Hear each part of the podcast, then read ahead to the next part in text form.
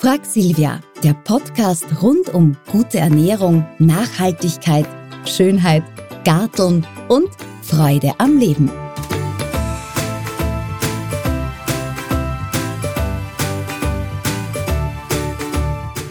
Kaffee. Woher kommt mein Kaffee? Achten Sie darauf, dass der Kaffee fair gehandelt und unter menschenwürdigen biologischen Bedingungen angebaut wurde. Filtermaschine oder Kapselautomat? Ganz klar Filtermaschine. Am besten mit Edelstahlfilter. So spart man Papier. Auch wenn der schönste George von Hollywood uns auf den Geschmack des zugegeben sehr guten Kaffees aus der Kapsel bringt, ist im Fall von und vergleichbaren Marken Nachhaltigkeit ein bisschen schwierig. Die Marke mit What Else drin macht ungern genaue Zahlenangaben. In Österreich hinterlassen die Aluminiumkapseln geschätzte 500 Tonnen Abfall. Andererseits gibt es 1300 Sammelstellen.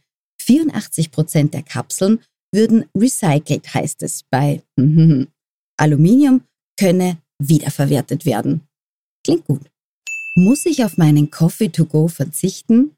Wenn der Wegwerfbecher ausschließlich aus Plastik ist, wäre es besser. Die Alternative heißt Mehrwegbecher aus Bambus, Porzellan, Glas, Keramik oder Edelstahl. Immer mehr Coffee-to-go-Anbieter erwägen, Pfandsysteme einzuführen, sodass die Becher nicht im Müll landen und lieber zurückgegeben werden.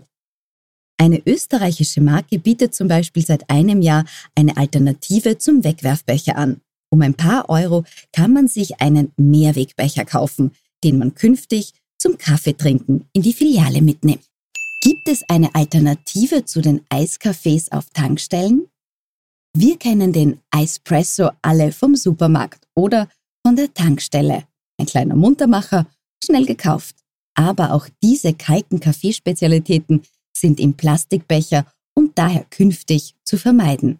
Besser zu Hause vorbrauen und in einem Kühlgefäß ins Auto mitnehmen, wenn man genug Zeit hat sagt die Umwelt Danke.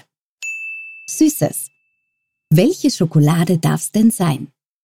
Kekse, Schokoriegel, Schnitten und Kokoskuppeln sind köstlich. Aber viele Süßigkeiten sind unnötig in Alufolie, Plastik und obendrein nochmal in Papier verpackt.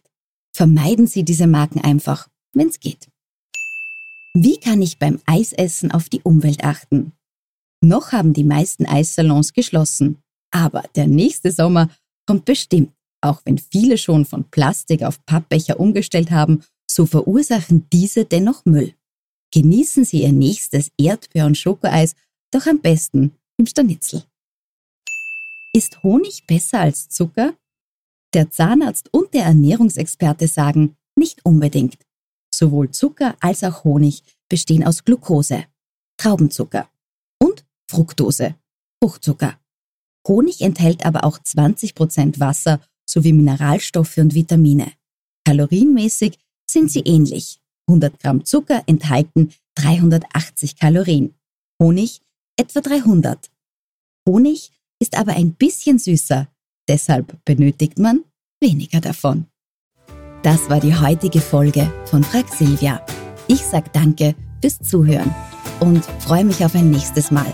Und vergessen Sie bitte nicht, das Praxilvia Magazin, der heute Ratgeber, den gibt's auch im Handel.